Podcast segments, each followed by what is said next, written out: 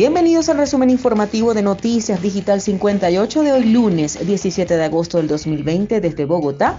Les saluda Carolina Morales. Iniciamos.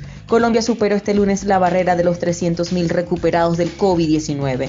El Ministerio de Salud y Protección Social presentó su reporte sobre el desarrollo del coronavirus para este 17 de agosto, día en que confirmó 8.328 contagios nuevos en las últimas 24 horas, después de que se procesaran 32.723 pruebas rápidas de PCR a nivel nacional. En la capital del país, Bogotá, se registraron en la reciente jornada 3.378 casos, siendo aún la región con más contagios nacionales y en donde más aumentan las cifras de la pandemia, seguida de Antioquia y Córdoba. Y continuando con más información, comenzó la nueva fase de cuarentenas sectorizadas en Bogotá.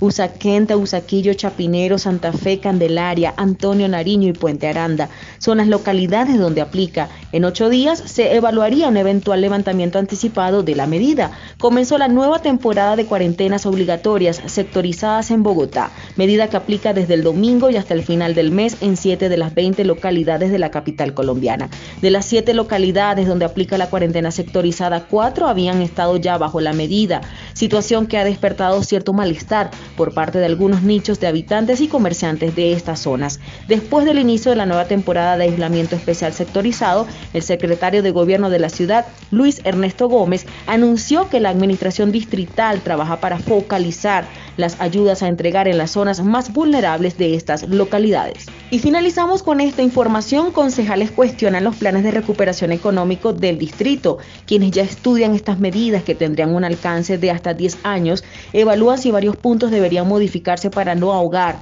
más las finanzas de Bogotá. Según la alcaldesa de Bogotá, Claudia López, la reactivación económica de la ciudad luego de la cuarentena debe tener dos componentes, un paquete de incentivos tributarios y un cupo de endeudamiento de 11 billones de pesos para financiar los programas sociales. Quienes ya estudian estas medidas, que tendrían un alcance de hasta 10 años, dice que uno de los puntos dentro del paquete de incentivos tributarios con los que la alcaldesa Claudia López espera reactivar la economía de Bogotá es el congelamiento del impuesto para todos los predios de la ciudad durante el año entrante. Esta medida es la más acogida que ha tenido entre la mayoría de los concejales que estudian la propuesta. Según la concejal María Fernanda Rojas, esta medida le sirve a estos sectores golpeados por la emergencia y le sirve a la ciudad. De esta manera finalizamos con las informaciones. Recuerda evitar el COVID-19, está en tus manos. Te recomendamos el lavado de manos de manera frecuente y el uso del tapabocas. Reportó Carolina Morales con el CNP 16000 para Noticias Digital 58, Periodismo Web de Verdad. Que tengan todos muy buenas noches.